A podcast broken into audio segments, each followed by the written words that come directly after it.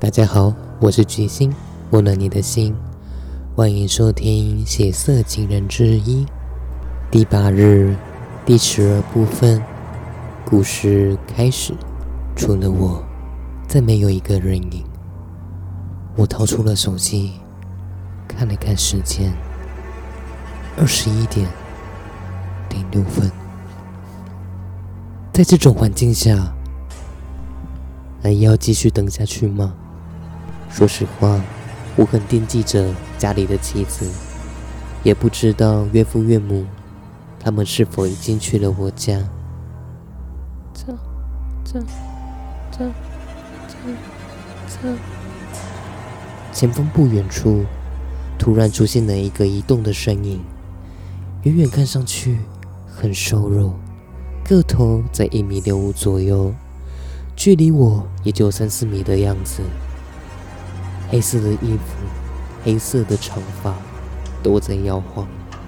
也许衣服和头发其实是青色的，只是在夜里看去，所以像黑色的。摇晃，好熟悉，好像和那个小鬼摇晃的姿势是同一个样子。可是这个影子。是从哪里冒出来的？方才明明很认真的把胡同前前后后都仔细扫视过了啊！除了我，还是废墟。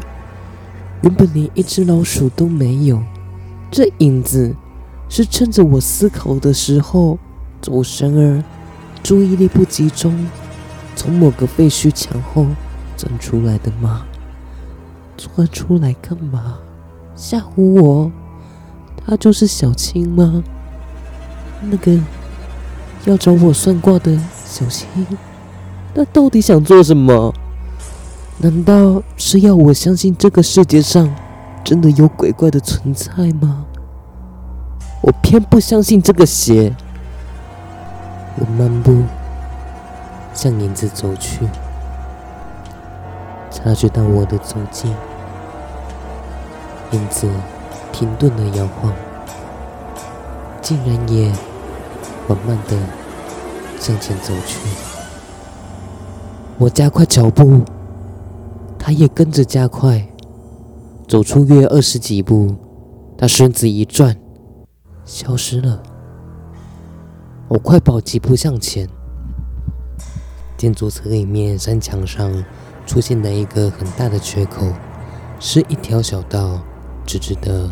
通向了废墟的深处，影子正飞快地向前奔跑，黑色的长发左右乱甩。我忙跟进去，感觉他似乎在有意地引导我去某个地方。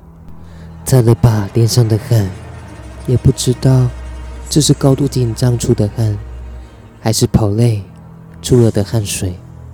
心想，我就不信了。我个大老爷们，还怕你个瘦弱的女子不成吗？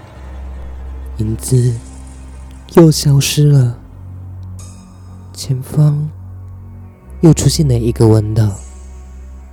我呆立在原地，影子真的消失了。